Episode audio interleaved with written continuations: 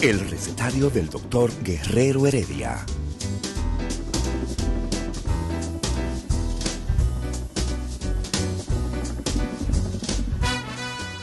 Una respuesta para cada pregunta. Una receta para cada problema. Ven a nuestra propuesta radial, amena, diversa y solidaria. Con alto sentido humano y profesional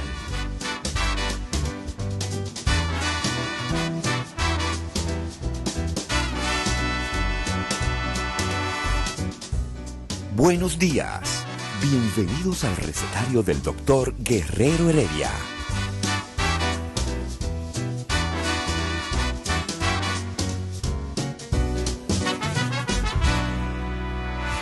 El recetario del doctor Guerrero Heredia. Muy buenos días. Se inicia hoy el mejor día del recetario del doctor Guerrero Heredia ¿Qué pasa, Isidro? El mejor día del recetario del doctor Guerrero Heredia, con la doctora Lidia Soto, la, modesta Lidia Soto. Los días de, yo decía medicina interna y Héctor quería que yo dijera otra palabra, los días clínicos, los viernes clínicos. Esos son los días en que ustedes y nosotros vamos a hablar de cosas importantes de salud, no de psiquiatría, no de odontología, no de dolorcito de cabeza, no de cosas de verdad. Esos son los viernes. Y hoy sí que vamos a hablar de cosas de verdad, porque hoy, ay sí que bueno que live se ve ahí detrás, la doctora Clara Encarnación. Hola, saludos a todos los que nos siguen en live. Eh, hoy vamos a hablar del paciente cardiovascular. Pero una pregunta que mucha gente se hace es lo que nosotros básicamente queremos responder con la doctora Clara Encarnación, médico cardiólogo, intensivista, ecocardiografista, tengo que decirlo, eh, de esa gente que entran a un intensivo y bregan con el paciente de principio a fin, lo voltean de adentro para afuera y de afuera para adentro y de arriba para abajo y de abajo para arriba. Y son los que nos cuentan a nosotros, mire, su familiar está en estado crítico. Y uno se asusta, porque cuando uno escucha la palabra crítico, crítico quiere decir, entendemos inmediatamente que la situación es muy delicada.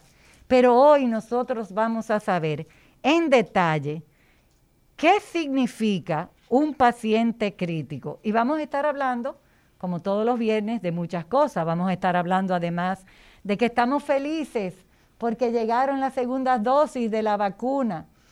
Qué bueno, qué bueno, porque necesitamos un país que esté protegido. Para los que están protestando por Semana Santa, no proteste, que es por su bien, es por su salud eh, cuidándolo. Y yo quiero que aparte del toque de queda, usted se cuide también, que se cuide más, que entienda que aislamiento, mascarilla y lavarse las manos es lo que nos va a sacar de este hoyo donde está la humanidad en este momento histórico. Entonces pasemos de momento a qué un médico intensivista cuando se asoma a la puerta hablar con los familiares sobre su paciente, sobre su enfermo. ¿Qué quiere decir este médico cuando dice su paciente está crítico? Doctora Clara Encarnación, ¿qué significa un paciente cardiovascular en estado crítico? Muy buenos días, gracias por la invitación. Bueno, podemos definir un paciente, un paciente crítico como una persona que está con una enfermedad aguda o una enfermedad crónica agudizada, que se encuentra gravemente enfermo y con riesgos inminentes de muerte. Con riesgos inminentes de muerte. Hubo dos cosas que tú dijiste que seguro que Ladio quiere saber un poquito más sobre eso. Tú dijiste un paciente que tiene una condición aguda o una crónica que se ha agudizado. ¿Qué quiere decir eso? Que tiene un infarto, que un infarto y que le volvió a dar otro infarto, ¿Pudiera ser eso? Ayúdame a entender qué es lo que tú quieres decir. Sí, hay muchas situaciones agudas como infartos, este, sangrados gastrointestinales. ¿Y qué tiene eso que ver con corazón? Habla- eh, es generalizando, Ok. pero en cuanto a corazón, Pero te tiré ese gancho Sí. porque, ah, sí, un sangrado gastrointestinal, ¿qué tiene eso que ver con corazón? Oye, el paciente no se descompensa, Hilario. Claro. Hilario, Claro. Sangre. Eladio, el paciente se descompensa donde quiera que hay sangre. Si tú tienes un sangrado y la sangre está bajando, tú puedes entrar en un choque hipovolémico.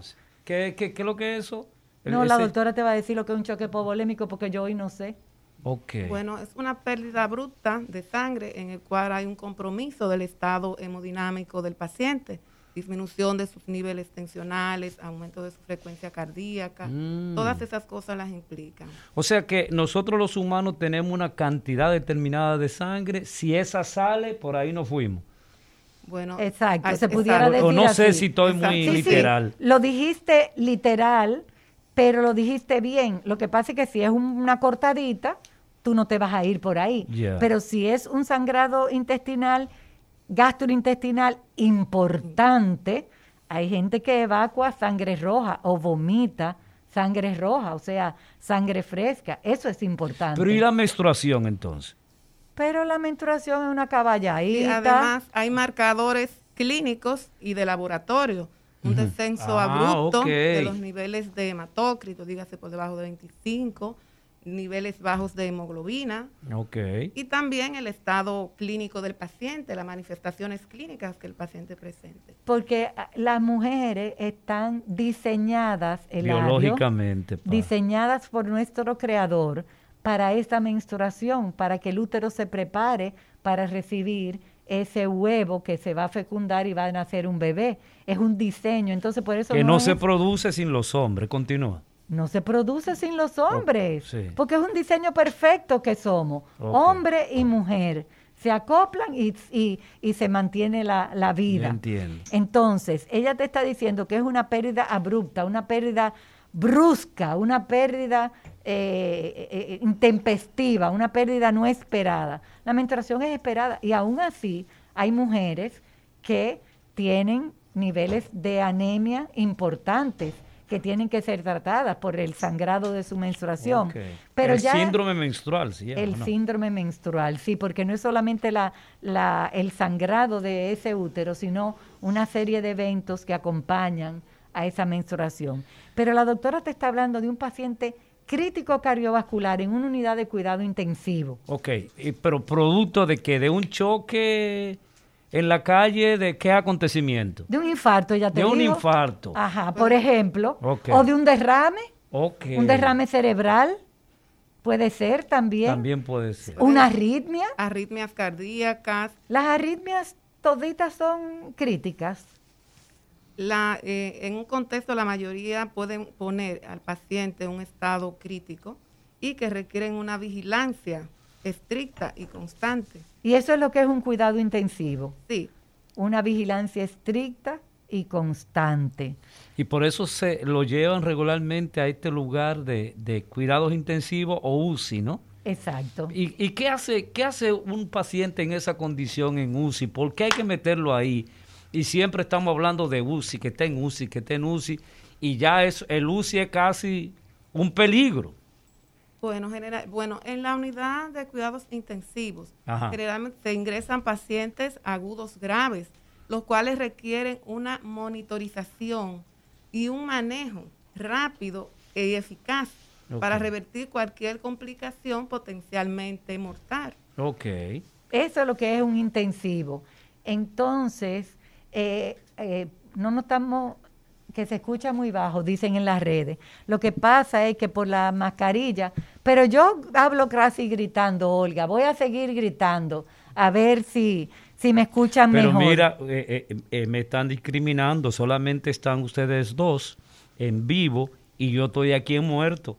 Tú estás muerto. Sí. Pues yo te voy a poner en vivo. No, no, Yo no, voy está a- bien, está, está bien, está bien. Porque es que, Continuamos. eh, tienen No, que no. buscarnos, en vez de un celular, una laptop, un iPad, un iPad, un iPad, para que el audio, porque si es discriminación, el audio tiene que salir. Ah, pero yo Sí. tengo el iPad, yo lo voy a traer. Exacto, para que colocarlo y que entonces nos vemos todos. Continuamos con nuestra invitada. Entonces, ella ya se está relajando nuestra invitada, ¿tú Sí, sí, sí, ella se va a ir relajando y va a hablar más fuerte también. Pero es que acuérdate que un intensivista tiene que saber modular muy bien su voz, porque está tratando en un ambiente cerrado Sí. pacientes críticos. Wow.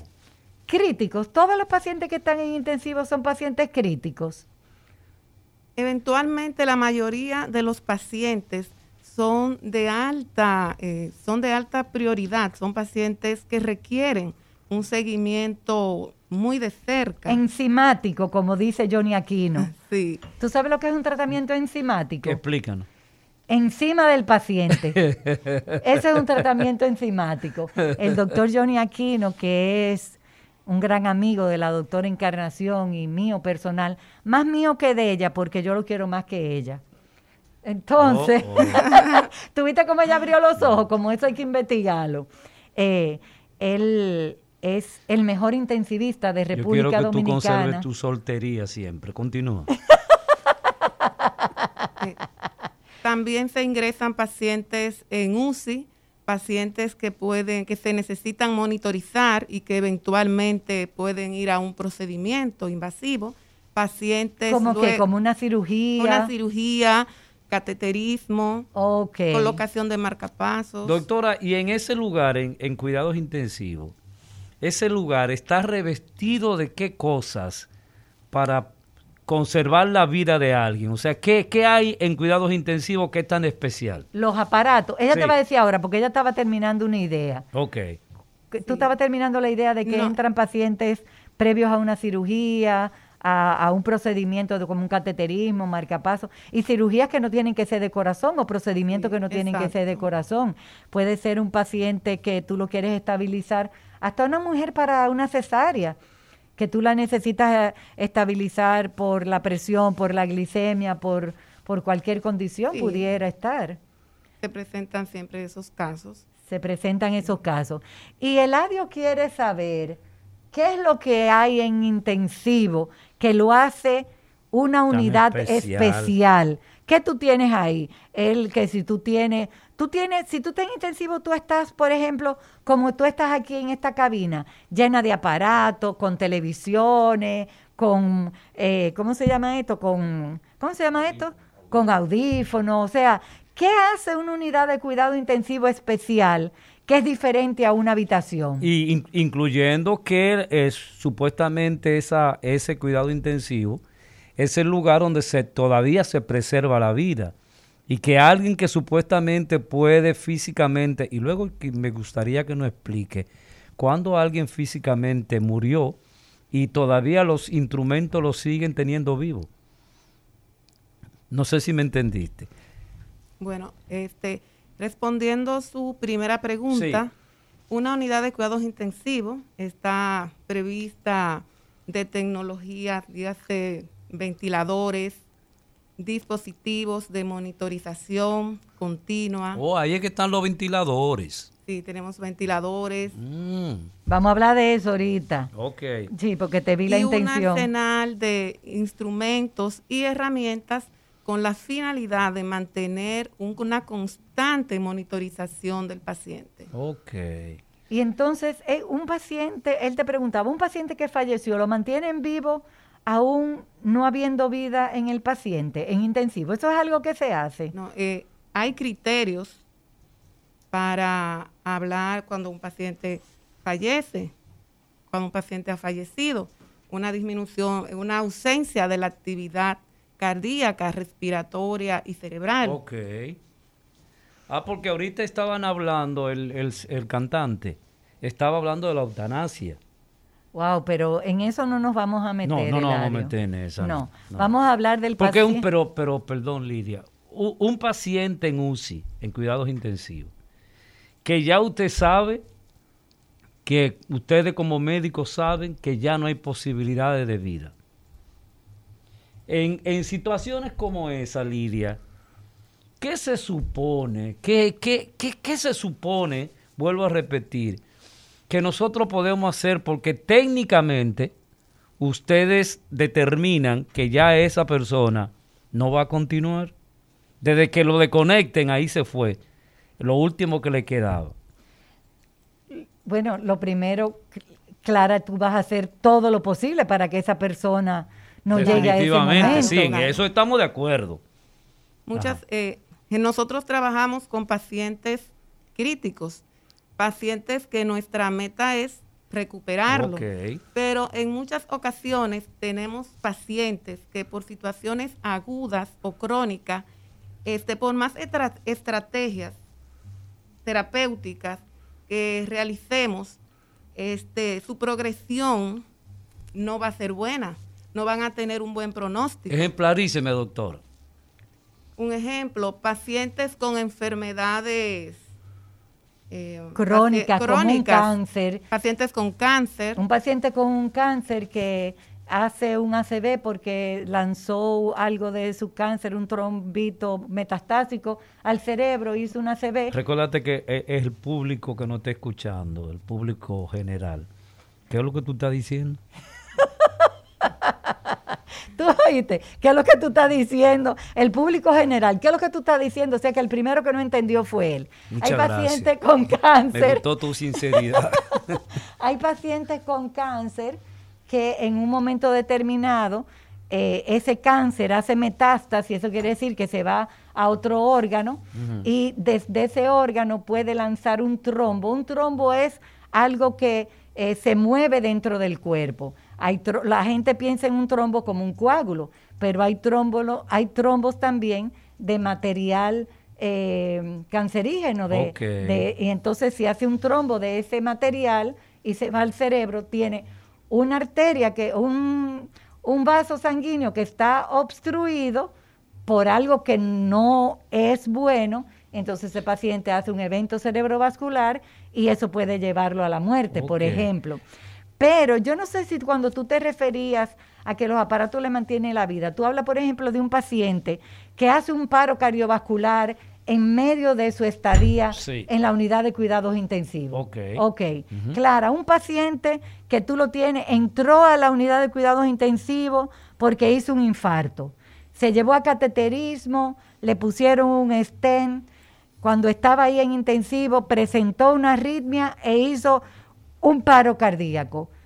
Ahí es el lugar para atender a ese paciente. ¿Qué hacen ustedes? Claro, ese es el, eh, en la unidad de cuidados intensivos es el lugar en el cual le vamos a dar todo el manejo para tratar de revertir la situación que lo está poniendo en peligro inminente de muerte. Inminente quiere decir que si no se trabaja se va a morir. Claro, es un paciente que requiere una monitorización constante. Pero si ya hizo el paro, ¿qué tú haces ahí? Bueno, se trata de revertir. Con la, ¿cómo se llama eso? RCP, CPR.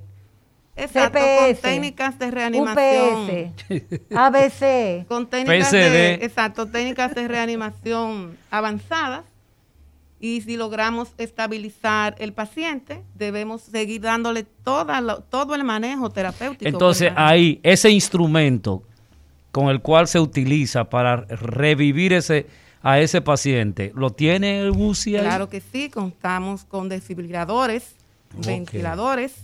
Toda unidad de cuidados intensivos debe de constar con esos equipos. Y una cosa eh, clara, los médicos que trabajan en cuidados intensivos este, son médicos que tienen la especialidad para ese trabajo. Claro, son. Es un equipo formado por médicos y también enfermeras, los cuales son personas altamente calificadas para manejar diferentes variedades de enfermedades extremas. Pero eso es una especialidad dentro de la medicina, el intensivista. Eso es lo que Ladio quiere saber. Es una especialidad dentro de la medicina. Ah. Y, en nuestro y en nuestro país hay varias, en nuestro país hay varias escuelas. Hay varias escuelas para formar intensivistas. Y también para formar enfermeras de, para cuidados intensivos. Hay varios programas que eh, dan las universidades que a las enfermeras optan por hacer esos posgrados. Sí, porque no es lo mismo tú trabajar dándole patillita en una sala común a un paciente que tú fajaste con que el cama 1 hizo un paro, cama 3 se está infartando, cama 6, eso es un lío. Pero, Eso- pero, sí, pero es algo interesante eh, a propósito de mi, de mi formación. ¿Cómo lidiar entonces? El paciente, usted sabe que su mamá está en cuidados intensivos y usted está afuera. ¿Quién maneja los niveles de ansiedad y de angustia y desesperación de esa familia mientras está esperando resultados?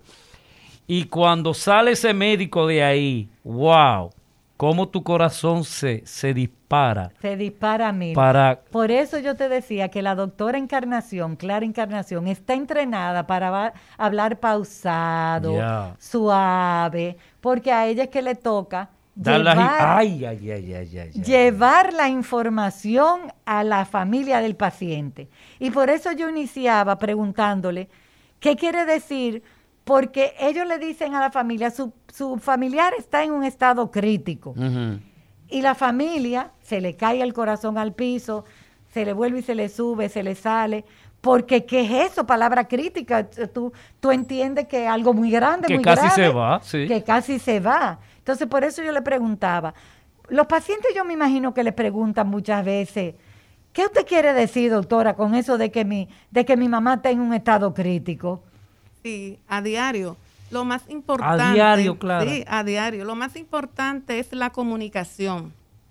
Nosotros como médicos intensivistas debemos siempre informarle tanto al paciente que está en condiciones como a sus familiares cómo va su evolución, cómo va su pronóstico. También hay que informarle a, las- a los familiares las potenciales complicaciones que pueden Ay, derivar ay, ay, ay. de No me la diga. de ese paciente en una unidad. Pero, eh, eh, pero interesante esto, porque hay unas técnicas que se llaman cómo dar noticias. Oh, eso deben de enseñárselo a ellos. Porque fíjate, que e- ella tiene muy, muy bien esquematizado que ella tiene que decirle la- el, el diagnóstico, la evolución, el pronóstico y las posibles consecuencias. Yo voy a contestar una pregunta de, de ¿cómo se llama esto? De- Del like, Ay, porque pero tú estás en vivo, estoy- sí, tú estás en vivo. Ay, ella se ay, ese Sí, tira. Mira, Pero eh, bueno. Preguntan que se le- si se le debe llamar a este tipo de doctores intensivista o emergenciólogo. ¿Cuál es la diferencia o son iguales un intensivista y un emergenciólogo? Bueno, el intensivista, el intensivista es el médico que trabaja directamente en una unidad de cuidados intensivos. Los emergenciólogos Están trabajan abajo. directamente en emergencia, pero Sí. también hay- en nuestro país hay emergenciólogos Que suben. que se han formado como intensivistas. O sea, que puede haber un emergenciólogo que además sea intensivista, Claro. pero son dos especialidades Son dos diferentes de la medicina. Pero yo quiero, yo quiero de nuevo insistir que eh, eh, nosotros debemos hacer programaciones de cómo dar noticias, porque los médicos dan unas noticias que a veces te repercuten para toda tu vida y te producen unos traumas eh, que son imborrables y, Sí. y por eso nosotros los psicólogos manejamos esas técnicas de cómo dar noticias. Pero yo quiero preguntarte, Clara, tú has dado, no, regularmente da noticia de que hay un, de que, eh, eh, ¿cómo se llama? Lo que tú decías un momento. El pronóstico. El pronóstico, ¿verdad? Pronóstico difícil, etcétera. Pero cuando tú tienes que decirle a la persona saliendo del, de- del De cuidados intensivos, el, el paciente murió. ¿Qué pasa en ese Ay, momento? me- se, se quedó muda. Sí, Se ¿no? quedó muda, claro. Son momentos fuertes, pero como le había explicado, cuando tenemos pacientes en cuidados intensivos, muchas veces, no siempre, podemos ver cómo va el progreso, cómo va la evolución, si ese paciente se va deteriorando. Y uno día a día le va explicando al paciente cómo va el- al familiar, especialmente, cómo va su paciente. Muchas veces, en ocasiones, hay familiares que ya cuando uno le informa del fallecimiento del paciente, están tristes, es- claramente van a estar tristes, pero reciben la noticia de una forma más calmada más porque calmadas. se ha podido Pero preparar. Porque otro- fueron condicionadas Exacto, fueron condicionados. Pero existen también familiares que a pesar de la información, a pesar de la explicación, no lo aceptan. Pero La es negación, es, la algo negación. De, es algo de humanos Sí. y lo debemos comprender. Es algo de humanos porque la muerte es antinatural y tú nunca quieres separarte de un ser querido. Sí. Nunca quieres separarte. Por más años No. que puedan tener. No importa, no importa, no importa. Entonces, Clara, ustedes se van dando cuenta por cómo ese paciente responde al tratamiento, cómo responde a, lo que ustedes están trabajando con ellos, el pronóstico que puede, ustedes se acercan al pronóstico que ese paciente puede tener. El pronóstico es eh, decir cómo va a ir, Exacto, la evolución del paciente, porque para eso tenemos un paciente que tenemos que estar con una vigilancia las 24 horas. Tenemos que estar pendientes de los pequeños detalles que podamos ver deterioro en ese paciente. ¿Hay cámara en las unidades de cuidados intensivos? ¿O no? ¿Cama legalmente no, legalmente no son. pero cama para la visita. para monitorear Pero al ¿cómo así? No entiendo. O sea, el paciente está, Ajá. está tirado ahí postrado. Ajá. Y como dice Clara, hay reacciones determinadas, movimientos bruscos, etcétera, etcétera, que hay que correr inmediatamente para saber lo que está pasando. O hay una persona sentada ahí vigilando a esa persona. Para eso tenemos monitores que van a estar en cada cubículo del paciente. Esos monitores registran lo que Cómo es anda la, cómo anda el cómo corazón. está la presión, cómo está el ritmo cardíaco, cómo está la respiración del paciente, Excelente. su saturación de oxígeno. Entonces, nosotros también contamos con un monitor donde vemos todos los parámetros hemodinámicos de nuestros pacientes. Pero eso en la clínica Abreu. y, y en, los, en nuestros hospitales también. O en- y en la que está aquí en la Lincoln, donde En la Bel trabaja- González, en, el Instituto de. Cardiología, la doctora Clara Encarnación trabaja. Y, y eso está eh, clara en el mocoso puello. en el Moscoso Puello. El Hospital Moscoso Puello tiene unidades de intensivos bien capacitadas. Con todo, con todo eso que tú estás diciendo. Sí, Tú yo, oíste lo que ella te dijo, unidades. yo soy egresada del Hospital Francisco Moscoso Puello. Perdón. pero, pero ella también fue a España. También. Sí, o sea que Te formaste en España también. como Sí. intensivista.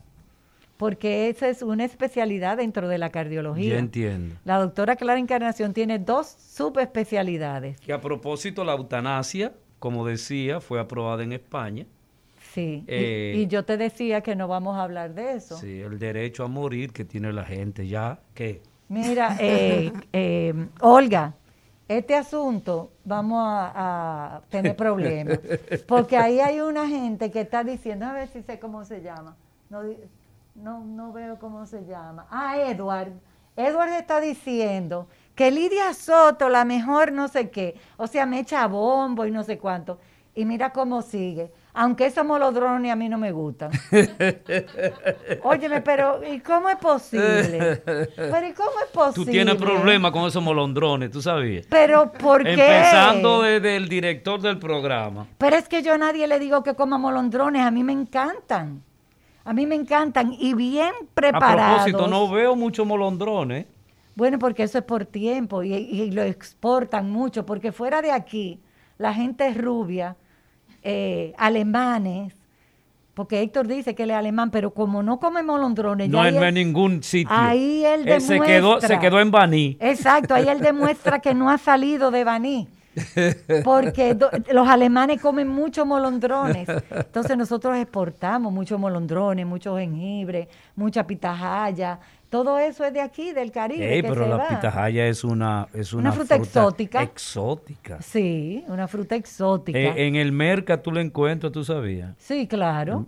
Sí, El- claro. Ese mercado de Sí, el, Me- el Merca Santo Domingo. Merca Santo Domingo. Sí, sigamos en lo que estábamos. Ok. Entonces, en estos días, doctora Clara Encarnación, eh, hay una noticia que ha puesto a temblar a mucha gente con esto del COVID. Y es, primero que lo internaron, después que internaron el paciente, que se lo llevaron intensivo, Y después que se lo llevaron intensivo, ya está intubado. Ese no sale. Y- Lo intubaron, ese no sale. Interesante. A mí me gustaría que ustedes me aclaren eso de cuándo, qué es lo que es la intubación, que ustedes hablan tanto. Yo me imagino un tubo que le cruzan por el cuerpo a la gente. O yo estoy hablando cosas... No, deja que No. Clara te explique. Dime, Clara. Clara, si tú quieres, tú te puedes quitar la mascarilla, porque como todo lo demás la tenemos, y si tú te sientes más cómoda, como tú te sientas cómoda, como no, ella no se la quiere quitar, esa sabe mucho, eso fue un gancho que yo le ella, tiré. no, ella no quiere que uno la conozca. como No, es. ella se está protegiendo porque ella sabe que el COVID no es un mito. Pero venga acá, Ella señora. sabe- Mire, mire, ella se mete en, en la unidad de cuidados intensivos con tres y cuatro pacientes con COVID y entonces... Pero ella se, Explícame esa. ella entra a una unidad de cuidado intensivo. La unidad de nosotros en la Bel González no es eh, una unidad COVID. En el hotel. Pero si ella entra, lo como tú quieras, pero si ella entra donde un paciente que esté con COVID en una emergencia o donde sea, ella va con un equipo de protección. Mm. Entonces, ¿tú sabes por qué ella no se quitó la mascarilla? No, no sé. Por dos razones. A ver. La primera, protegiéndose ella que esté en su derecho, porque la cantidad de eh, trabajadores de la salud muertos o infectados es muy grande. Pero la segunda, porque como ella es un médico con conciencia, ella nos está cuidando a nosotros, aunque tengamos la mascarilla, y a los próximos que vienen a esta cabina. Porque ella sabe que si ella contamina esta cabina, el próximo que Pero entre- cárgala entonces. Pero, y- pero venga acá. Entonces, después de la no pausa, vamos a hablar. que- no, que, me- que me ponga celosa yo, no, eso es el dándome cuerda, yo no, lo ignoro. Después de la pausa, vamos con el paciente intubado. El recetario del doctor Guerrero Heredia. Afrodita está presente. Hablaremos de sexo, belleza, estética. Día de las Mujeres. El recetario del doctor Guerrero Heredia. Regresamos y vamos a tocar un punto que yo sé que tiene a muchas personas intrigadas, preocupadas, inquietas con eso de que lo intubaron, ya lo perdimos. ¿Qué significa un paciente que está en cuidados intensivos, que está intubado? Pero más importante, la pregunta que hizo Eladio, ¿cómo tú sabes cuál es el momento de llevar ese paciente a ventilación artificial? Que es como se llama la intubación, Ok.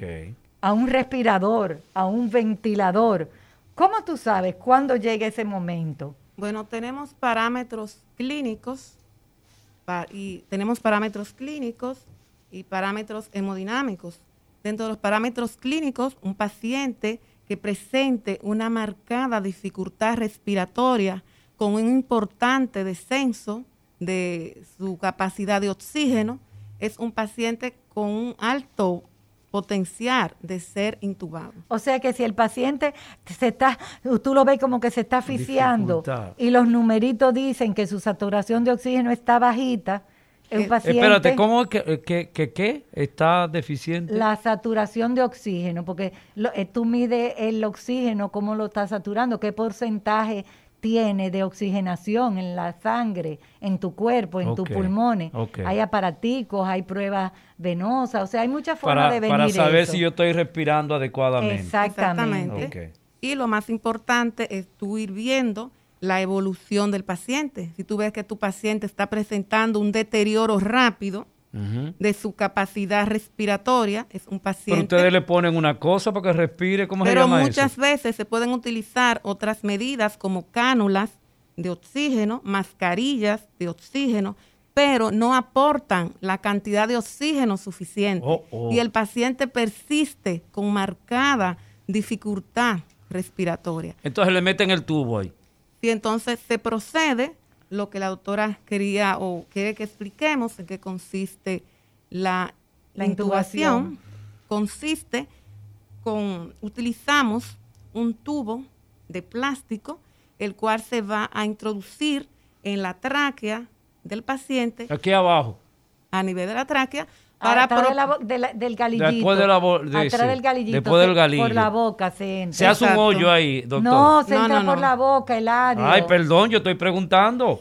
con unos dispositivos que se llama laringoscopio, tratamos de visualizar la tráquea y a través se introduce ese dispositivo o ese tubo de plástico que va a ayudar a aumentar, a proporcionar oxígeno para mejorar la capacidad respiratoria y el trabajo respiratorio del paciente. Espérese, doctora Clara.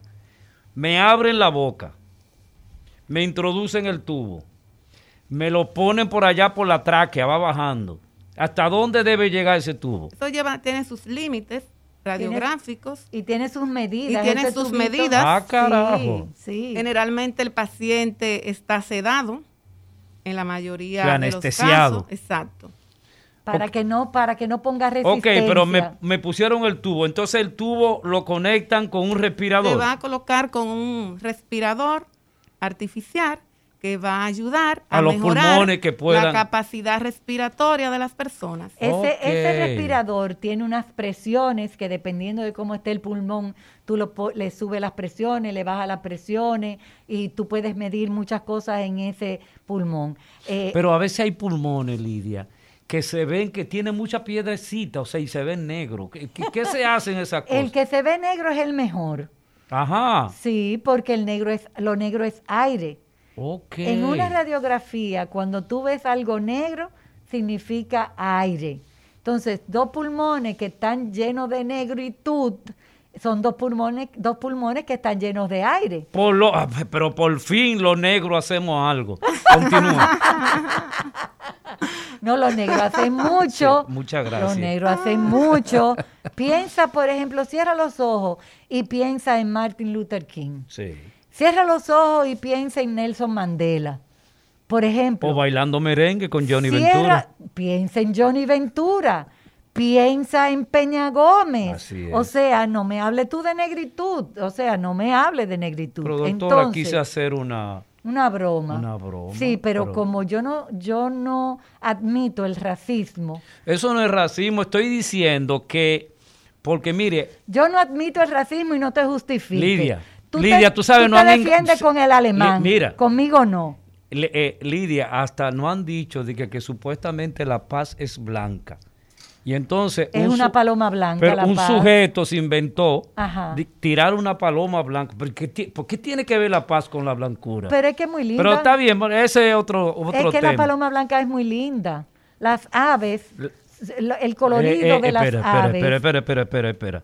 Las palomas las están eliminando en Europa. Porque lo sé. único que hacen es Yo orinar y evacuar, punto. No tiene ninguna contribución Lo que- biológica a la Lo humanidad. que pasa es que se reproducen mucho, invaden mucho, eso es lo que pasa. Entonces, pero, pero ah, se- vamos, eh, eh, explíqueme eso. O sea, cuando está negro es que es positivo. que hay aire, si es cuan- en el pulmón. Y cuando hay ya problemas, ¿cómo se ve el pulmón? Depende de lo que sea, ¿verdad, Sí. doctora? Hay diferentes patrones radiográficos que nos van a determinar el tipo de lesión que el paciente tiene a nivel pulmonar. Entonces, Hay diferentes tipos de patrones. pero si está ocupado se ve blanquecino. Blanquecinos. Hay gente que va donde nosotros y nos dice, Oh. doctora, yo estoy casi muerta. Mire esa radiografía, mire esas manchas negras y en el medio ese pegote blanco. Ay, ay, ay. Doctora, es casi muerta que estoy.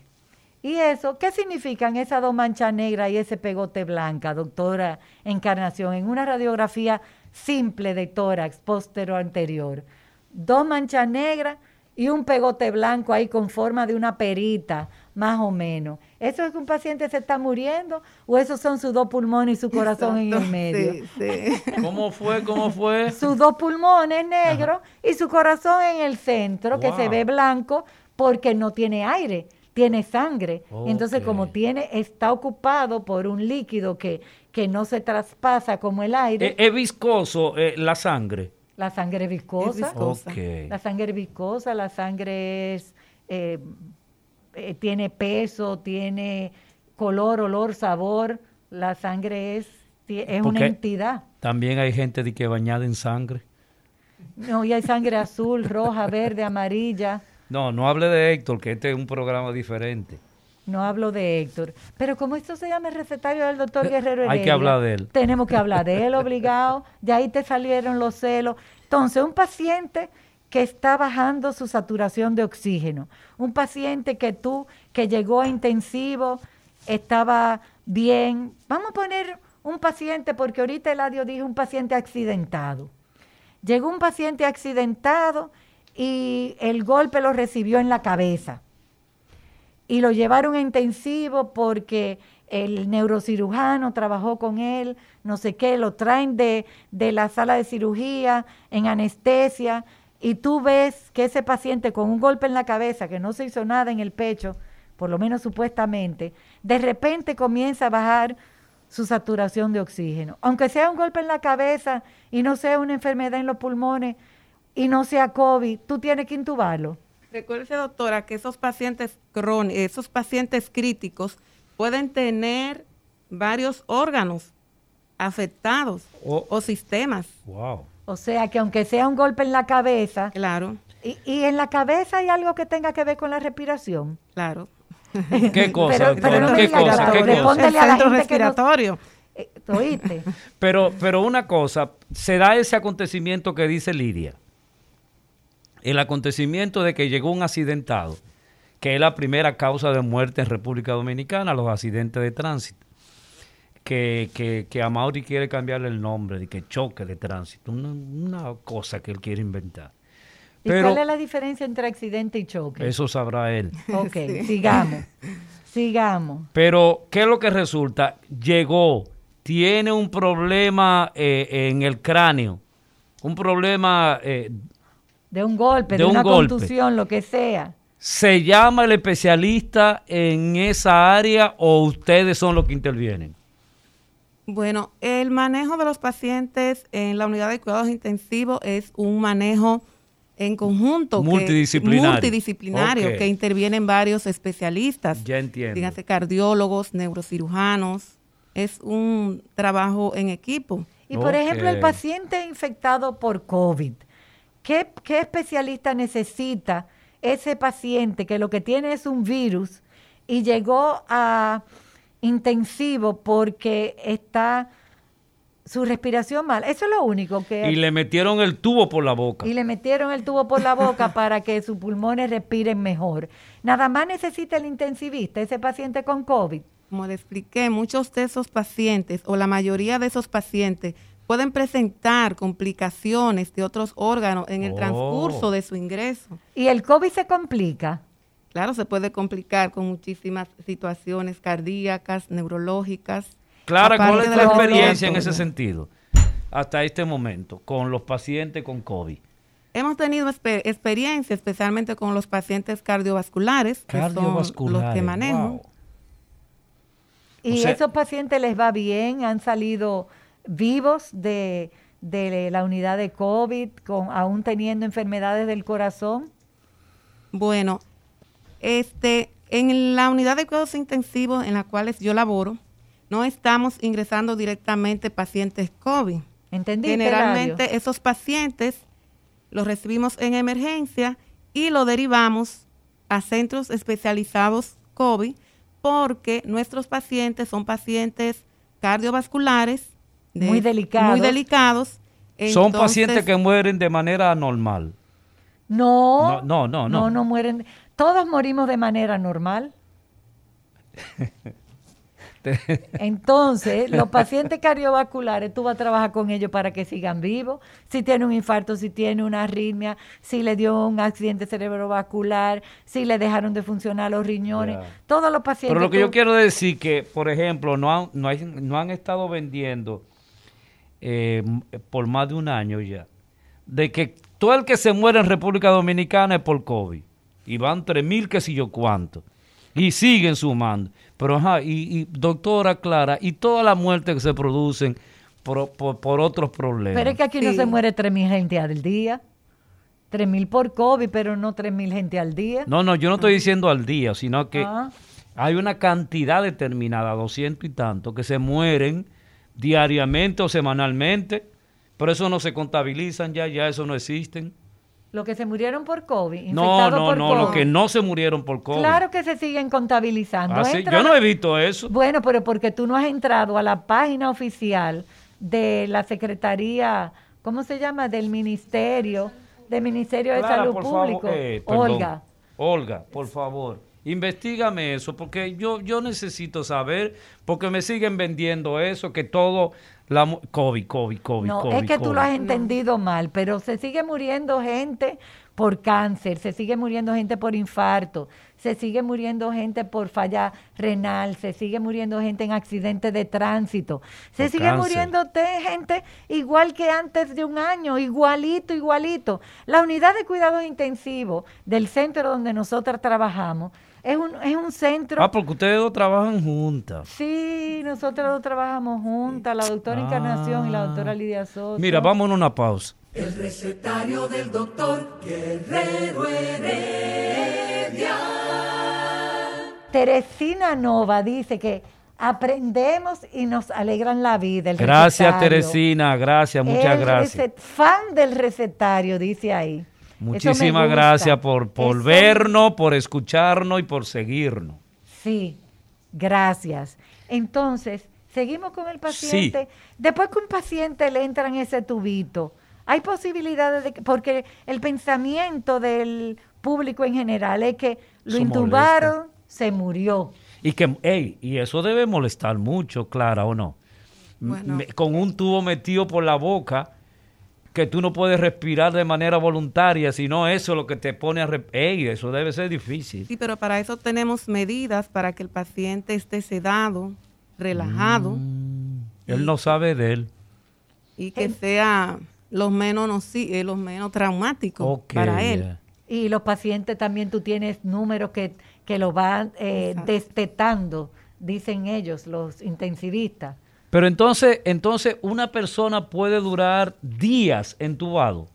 Sí, una persona puede durar varios días eh, requiriendo ventilación mecánica. Wow. Lo primero que tenemos que saber es que los pacientes críticos son pacientes con harta posibilidades de mortalidad y comorbilidad.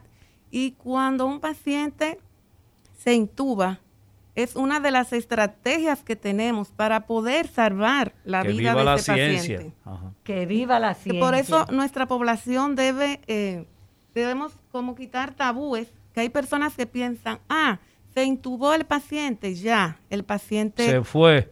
falleció o no se va a salvar. Tenemos un paciente con una alta posibilidad inminente de muerte, pero tenemos como médicos de utilizar todas las estrategias. Y una de esas estrategias es la intubación. Exacto, y muchos de nuestros pacientes salen de sus complicaciones agudas. Aunque se pasen tres semanas intubados. Claro, usted muy bien lo sabe. Sí, pero acuérdate, claro, que tú estás hablando, tú estás hablando con Lidia Soto sin la doctora, sin el título de Sí, doctor sí, adelante, sí. para que el público nos entienda. Porque, sobre todo ahora, con esta pandemia del COVID, ese es el temor más grande. Lo internaron, ya eso es un dolor Terror. de cabeza, terror.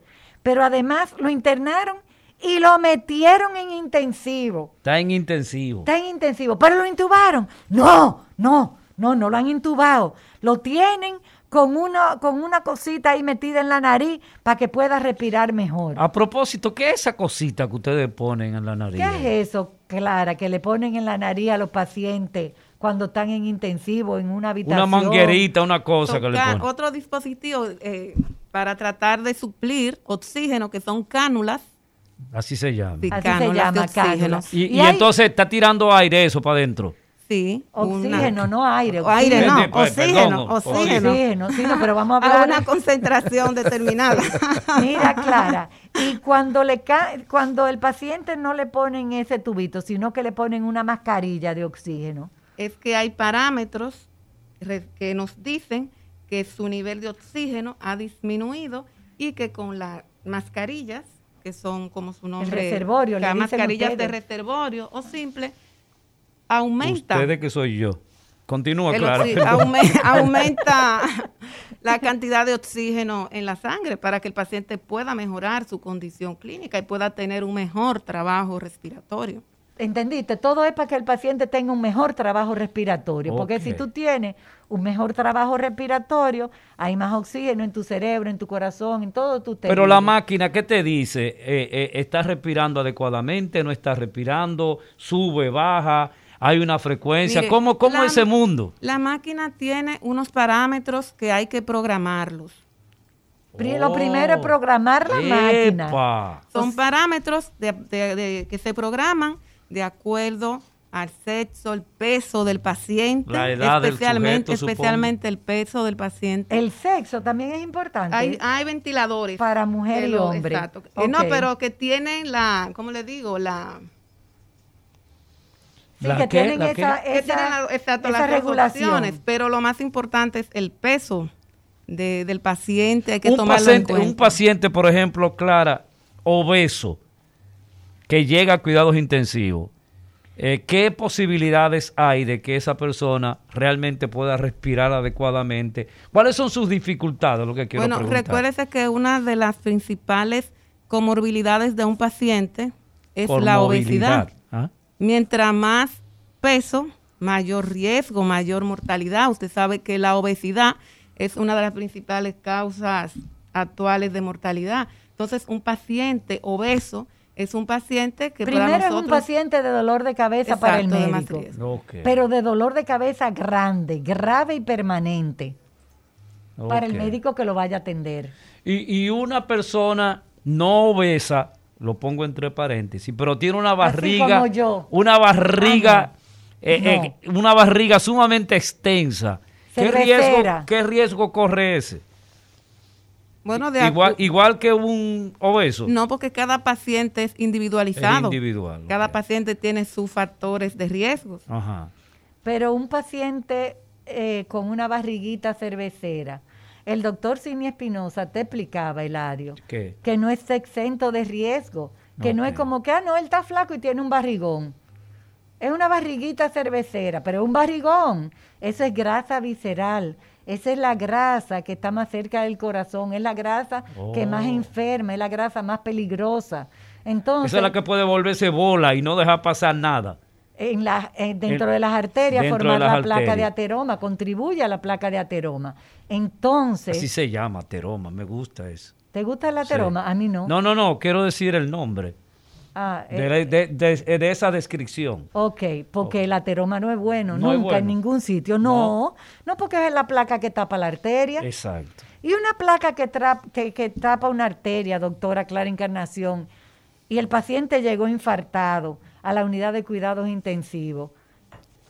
¿Qué hacemos con ese Bueno, paciente? eh, lo principal, si, si tenemos un centro el cual se le pueda brindar un procedimiento de un cateterismo inmediato, Cateterismo. como en nuestro hospital, el Instituto Dominicano de Cardiología, se debe de llevar directamente a sala de hemodinamia. Pero hay que estabilizarlo, que uno oye, dice que lo están estabilizando. Si se recibe el paciente, se estabiliza, se le hace ¿Pero el qué electro. estabilizar un paciente? Bueno, si es un paciente que no llega hipertenso, bajarle los niveles de presión, si está con la frecuencia cardíaca muy rápida, tratar de controlar esa frecuencia a niveles normales. ¿Y se puede dar un infarto con la presión bajita? Claro que sí. Oh, oh. ¿Y qué significa si la presión está bajita en vez de, me- en, en vez de alta? Bueno, tenemos un paciente con un shock cardiogénico. ¿Y eso es grave? ¿Un qué, es un qué, grave. doctora? Un shock cardiogénico, el cual hay una disminución de sus parámetros hemodinámicos, presión baja, taquicárdico, aunado al infarto. Son o sea, que el pacientes corazón empieza a latir como un loco. Exacto, hay un deterioro cardiovascular y es un paciente que requiere de una intervención rápida Para eh, salvar su para vida. salvar su vida. Y esa intervención es el cateterismo. El cateterismo en nuestro hospital, el Instituto Dominicano de Cardiología, constamos con un servicio 24/7 de realización de ese tipo de procedimiento a nuestros pacientes Oye. de Wow. escasos recursos. O de escasos recursos. A todos los pacientes. Pero también reciben a, a gente como Eladio, rico, Claro, todos millonario. los pacientes. Ah, no, porque yo creía como que, como que no, porque, eh, eh, ah, pero, eh, no, pero es que tú me, me, pusiste a eso y entonces, mira, entonces, Clara, ya tú le dijiste al público que no necesariamente un paciente que está intubado se va a morir, que no es, eso no significa se va a morir obligado 100-100. Ese paciente ustedes van a seguir trabajando y parte del trabajo por su bienestar es ponerlo en un respirador para mejorar, para mejorar su mecánica ventilatoria y así poder seguir trabajando otras cosas. ¿Qué tal si nos vamos un momento con el pueblo mientras yo le paso Ah. esto a Olga? Pero entonces la gente debe llamar al 809-682-9850. Y desde cualquier esquina del mundo, usted puede llamar al 1-833-380-0062. Repito, local, 809-682-9850. La llamada local. Muy buenos días. Buen día, buen día, saludos. Como siempre, excelente programa. Eladio, si usted me lo permite, yo quería hacer un aporte con relación a lo que usted decía que el doctor Amaury García quería cambiarle el nombre a los accidentes de tránsito por choque. Ajá. Él, él se refería, siempre se ha referido a que un accidente es un evento no ocasionado, fortuito, o sea que alguien no lo está provocando. No lo ha planificado. Y un- correcto, y un choque en la mayoría de los casos suceden por imprudencias, excesos, en eh, el no cumplimiento de las normativas de tránsito. Esa es la diferencia. Ok. Gracias. Pues Muchas muchísimas gracias. gracias. muchísimas gracias. Muchas gracias. Buenas, Buenos días. buenos Sí. días. Eh, quiero decir algunas cositas. Díganlo. En primer lugar, para el señor Eladio, le voy a identificar porque mi madre estuvo en ese intensivo. Déjame bajar un poquito de radio. Estuvo en ese intensivo de la clínica que aumentó, Ajá. un ACV. Ok. Pero yo estuve en el. ta- tanto en, en hemodinamia como en intensivo de secano. Y yo creo que en este, otros hospitales pueden ser parecidos, pero ninguna clínica tiene esos cuidados intensivos. Bueno, cosa. pues muchísimas gracias. Eso nos da mucha alegría escucharlo, que, Sí. que nuestros hospitales están eh, tan bien preparados que satisfacen la demanda de, de la expectativa de los pacientes. Buenas. Ay, se nos fue y era internacional. Buenas. No le escuchamos, no le Se está escuchamos. escuchando cortado, señor. Ahí me escucha bien. Sí, Ahora sí. perfecto. Bien, lo que pasa es que estoy manejando, entonces. Tenga eh, cuidado. ¿eh? Quiero saber, eh, mi corazón, a veces yo siento los latidos como muy lentos. Yo tengo 56 años de edad, yo siempre me mantengo haciendo ejercicio y eso. Me gustaría saber cuáles serán las razones de eso. ¿Y qué tipo de ejercicio usted hace? ¿Qué tipo de Yo ejercicio? Mucho cardio, mucho cardio y Pero y que es mucho, usted. Pero no me diga mucho, dígame 40 minutos todos los días y lo vengo haciendo desde que tengo 15 años. Hábleme así. Hora y media y vengo haciéndolo más o menos desde que tengo 22 años. Wow. Perfecto. Entonces, doctora Gracias. Encarnación, un paciente de esa edad que hace ese tipo de ejercicio cardiovascular, ¿le sorprende a usted que tenga una, sor- una frecuencia bajita? Muchas veces esos pacientes pueden manejar frecuencias cardíacas bajas cuando hacen ejercicios de alta intensidad, pero lo ideal es también acudir a, un, a una consulta de cardiológica regular. Para que le eh, confirmen que esos son los latidos que, que están adecuados para él. Y ojo, a- hay, eh, la, la- hay una aclaración siempre, Lidia, clara. La, cuando confundimos actividad física y deporte. Una cosa es deporte. Deporte es cuando tú te preparas para competir con alguien. Y actividad física es lo que tú haces cotidianamente de ir a caminar, de ir al gimnasio. Eso es actividad física. Sí. Entonces la actividad física, ustedes, eh, eh, Lidia nos ha explicado, que no puede tener intensidad innecesaria, que con 40 minutos, que con Una probablemente una hora, ya es suficiente para estabilizar tu organismo. Entonces hay que tener mucho cuidado con eso. Pero Lidia, vamos a una pausa y regresamos. El recetario del doctor Guerrero Heredia. Cuando lo tenga listo, Isidro, me hace una ceñita. Pero, Entonces, pero fíjate que tú te en vivo y hay mucha gente que te pregunta y yo necesito identificar a nuestros que- oyentes con sus nombres. Ah, con su nombre. Sí. Tamara Sabiñón, Cordro Oficial, Rumbo de la Mañana, Mildred Sánchez, Saludos, Mildred. Francisco González, eh, Eduardo Santos, ya dije, Gise- Grisel, Grisel, Raúl Muñoz. Es que la gente como pone rayita, no sé qué, eh, Josué Cuevas, eh, a veces tú no entiendes, Teresina ya lo dije, que me encantó su... Mucha gente diciendo, hola, hola, y la paloma negra es fea. El negro pega con todo. Ahí te respondieron, Eladio, para que tú no digas de la paloma blanca. Mira, hasta el Guille está con nosotros. Hola, Guille. El Guille Open. Mira, la yo he puesto que la vean a la doctora Clara para que la oigan y la vean. Vamos a seguir con las No, preguntas. pero él entró para ver a Clara, fue. Oh, Sí. oh, pero el Gui- oh. Eh, vamos, por favor, vamos a seguir con las preguntas en el 809-682-9850. Y si usted llama desde fuera del país, déjame ver. 1-833-380-0062.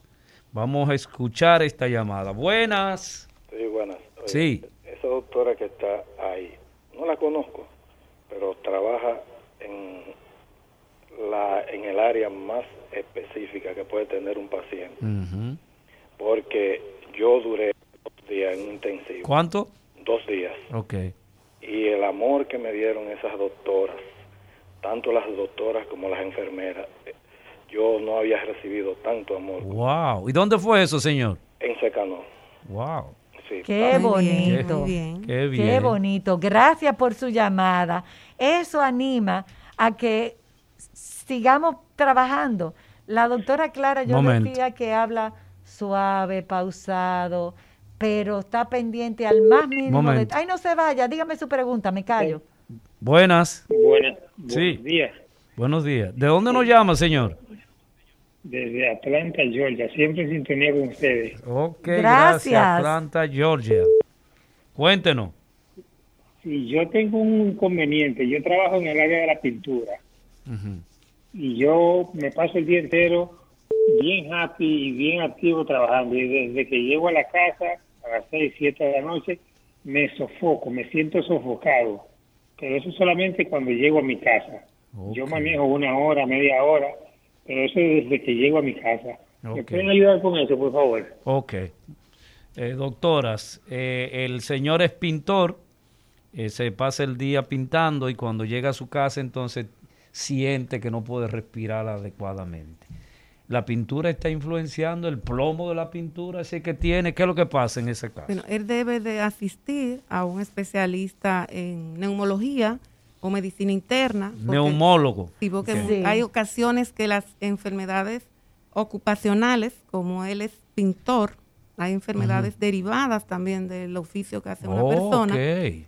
Pudiera de- ser simplemente una alergia o ya Sí. que ya se esté haciendo muy sensible a, a- a la pintura, pero eh, Debe prestarle debe de, debe de prestarle atención. Nosotros vamos a escuchar ahora el resumen de noticias de salud en este momento. Lo tenemos listo, Isidro, para escucharlo. Con vamos a el escuchar. señor Pedro Con Ángel. El señor Pedro Ángel. Terrenas. Pero bueno, vamos a leer informaciones de este viernes de salud. Miren, la segunda dosis de vacuna se empezará a aplicar a partir del próximo miércoles, según informaron las autoridades sanitarias. Y la viceministra de Salud, Ibelice Acosta, llamó a la población a completar su segunda dosis porque es lo que garantiza la inmunidad contra el coronavirus. En otra información, tenemos que la Federación Centroamericana y del Caribe de Laboratorios Farmacéuticos ponderó la importancia de fortalecer la gestión sanitaria regional implementando la evaluación de tecnologías sanitarias. Dice que con esto se ahorrarían costos, enfermedades y estándares de atención y práctica clínica. Y finalmente tenemos que el laboratorio Lafaje presentó su nueva opción para el tratamiento de pacientes con hiperplasia benigna del trato urinario inferior. ¡Wow! ¡Qué cosa más! ¡Qué nombre más largo!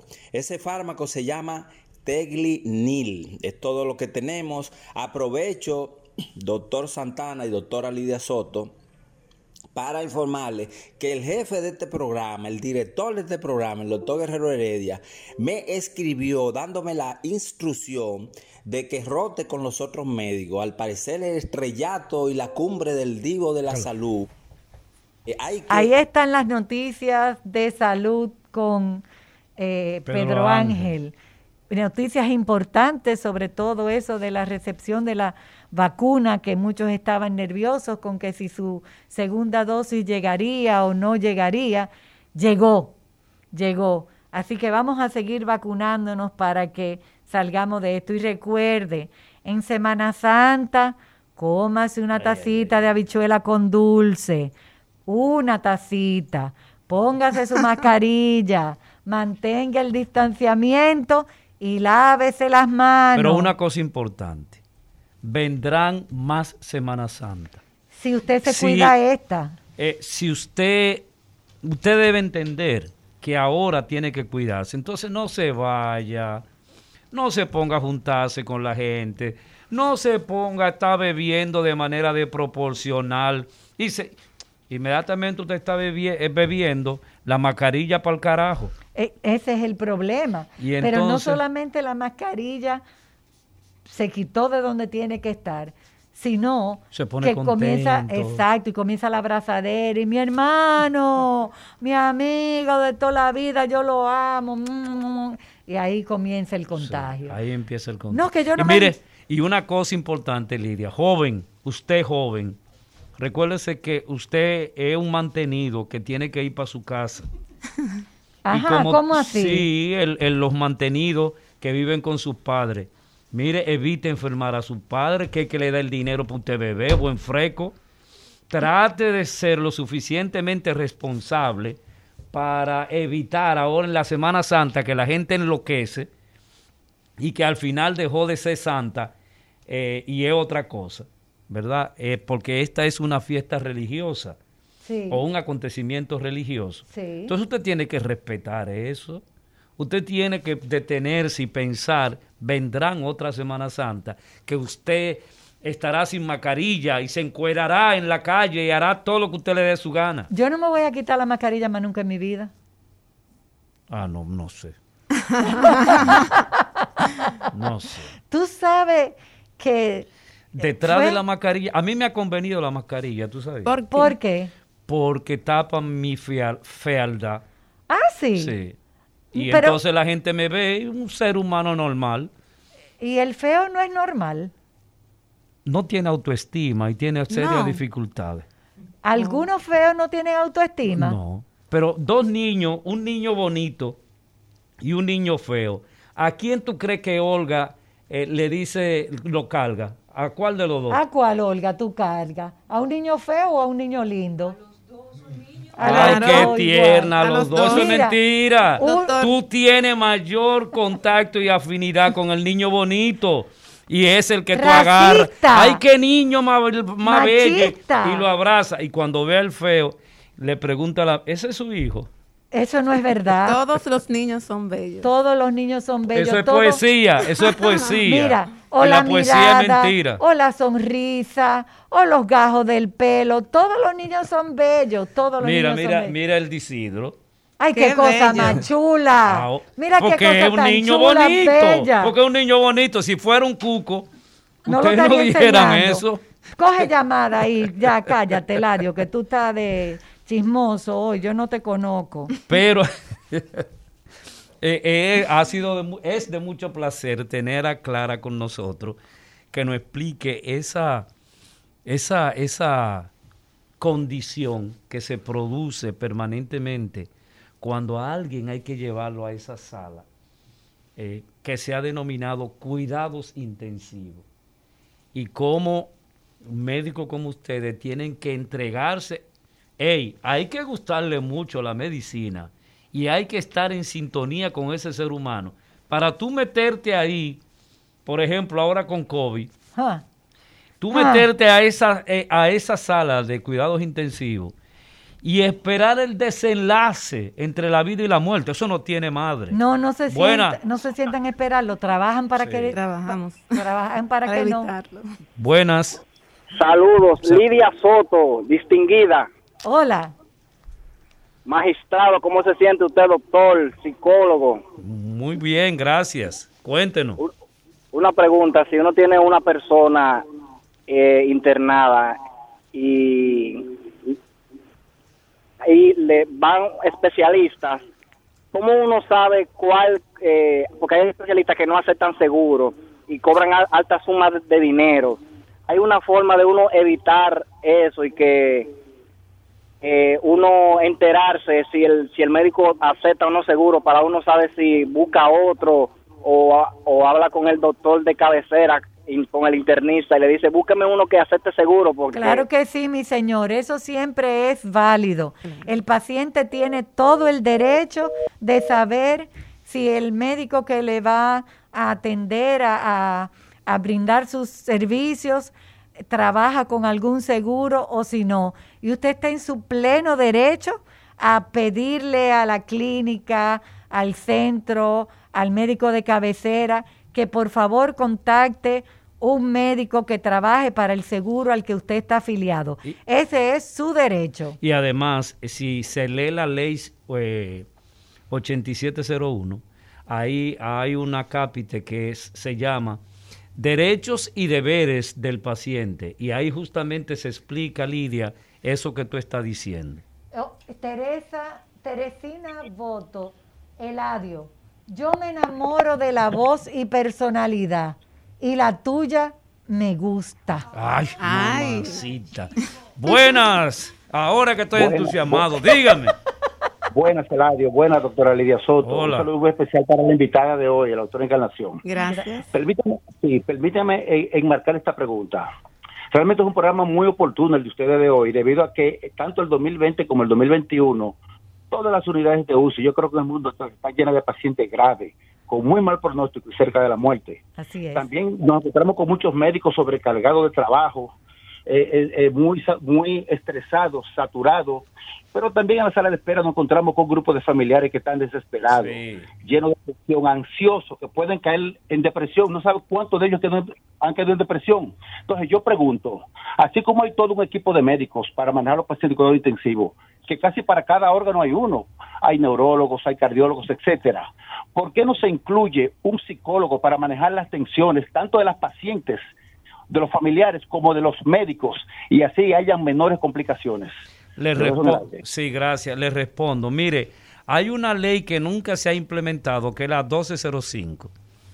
Eh, además de la 8701, que habla de los derechos y deberes del paciente, tenemos la 120, de la 1205, que establece que deben haber psicólogos y psiquiatras en las unidades de, en, en intensivo y deben estar también en emergencia. Ahí deben estar esos profesionales, por lo que usted narra.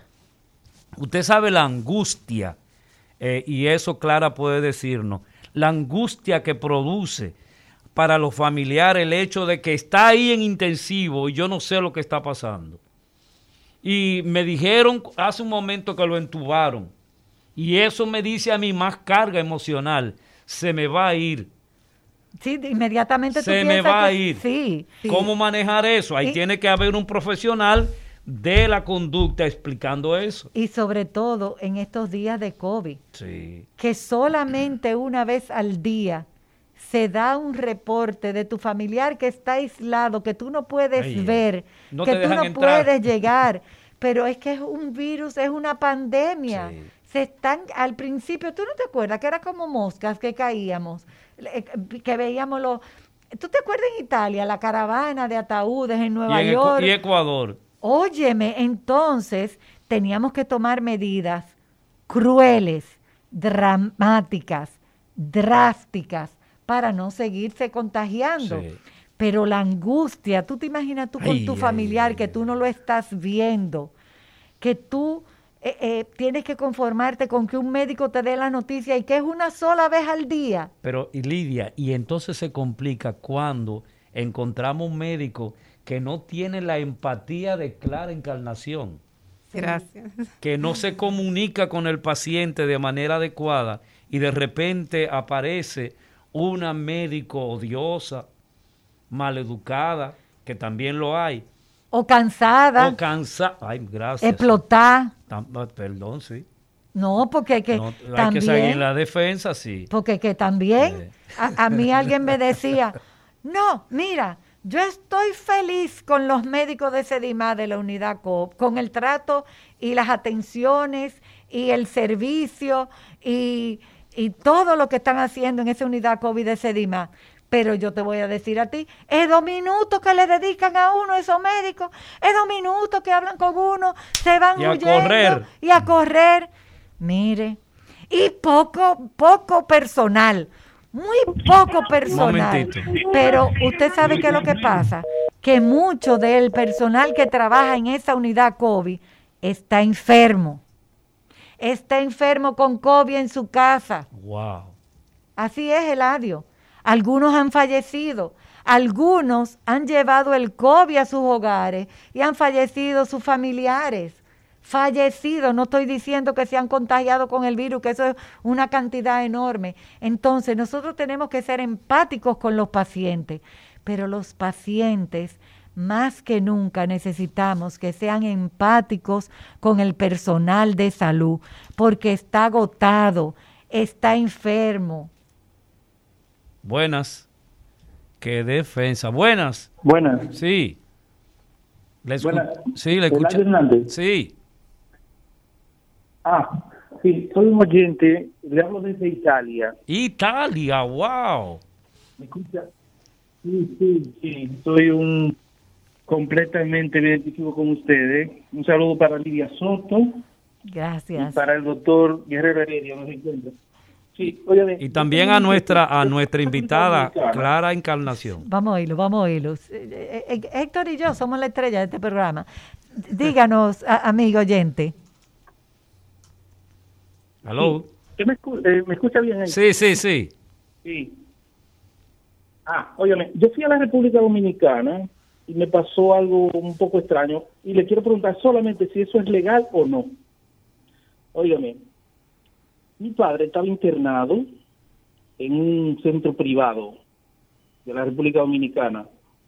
Luego vino una amputación de un órgano y ese órgano duró en, en ese lugar, en esa clínica, alrededor de ocho días. Luego cuando yo llego de aquí, Pero bueno. no sabía lo que se lo que me estaba pasando. Entonces, yo pensé que eran ellos los responsables de darle el destino final a ese órgano. Entonces me lo, me lo consignaron a mí, acabadito de llegar de aquí, y me pareció muy chocante y no he podido superar ese trauma. Lo entiendo, señor. Eso es lamentable. legal. No sé que- si es legal o es ilegal, porque si, si es legal ese procedimiento, porque si es un hospital y le amputan una pierna a un paciente y se la, y se la dan a, los familiares, tenga, entierre eso por allá, haga lo que sea. pero yo estaba pagando un servicio en una clínica privada de La Vega. Mire, realmente, ah, e- esa es una pregunta para hacérsela al doctor Ricardo Nieves, Sí. que, como abogado. Ahora, por compasión, es, es eh, o- eh, obligatorio que un miembro amputado se le dé eh, Sepultura. sepultura. Y que los Y es responsabilidad de la clínica y del hospital privado hacer eso.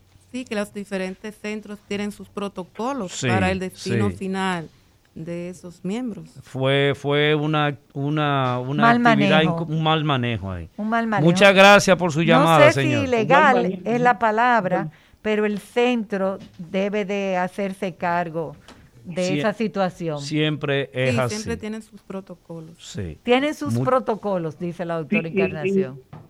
Y luego, yo sé que el tiempo es cortito para, para la emisora, pero luego de que muere esa persona, que era mi padre, para entregarnos fue otra cosa horrible. No hay Wow. morgue en ese lugar eh, decente. Entonces, yo vi un ataúd puesto en una calle, en el asfalto, Wow. en el asfalto, ¿eh? del Eso, parqueo. eso es inhumano. Y de ahí sacan a mis padres, eh, sacan a mis padres. Entonces yo tuve que reclamar la otra pierna que le habían imputado dos días antes. Y fui allí, le dije, oye, pero en intensivo le dije yo, mira, estamos delante de un paciente que no reacciona, de un cadáver. Es que ustedes son locos. Triste Bueno, situación, muy triste muy situación. triste la situación. Y tal como usted dice, viniendo de, de un viaje tan lejos, cansado, eh, ya en unos minutos Isidro va a decir se acabó el programa. Entonces, en dos minutos, entonces, Eladio, yo quiero que nosotros, yo espero que nosotros le hayamos perdido un poquito de miedo a la intubación, que sepamos que no es la condena a muerte del paciente, que cuando un médico te dice que un paciente está crítico, te está diciendo que está en una situación delicada, pero que se va a trabajar para que mejore. Y que cuando un paciente va a la unidad de cuidados intensivos, es para trabajar en que esté mejor, ¿verdad, doctora Claro, Encarnación? claro que sí, esa es la meta, en la mejoría del paciente y que tenga un buen pronóstico. Entonces, vamos a mirar cuidados intensivos con otra cara de ahora en adelante y yo espero. Pero si no, Clara, tú vas a tener que seguir viniendo para motivar a que... con- Sí, porque si tú conoces, si tú conoces una situación, si tú tienes eh, un, un dominio, aunque no sea esa la palabra correcta, pero mientras más tú conozcas de una situación, menos miedo puede que le tengas, ¿verdad, Así Eladio? es, así, es. Gracias. Bueno. Hasta el próximo viernes en el recetario. Yo le voy a cambiar el nombre. Sí, ¿cómo le va a poner? El recetario de Eladio Hernández. No, el recetario de Lidia No, Soto y no, no, Eladio Hernández. no. ¡Ay, así me gusta! Vemos. Recetario del doctor Guerrero Heredia. Rumba 98.5, una emisora RCC Media.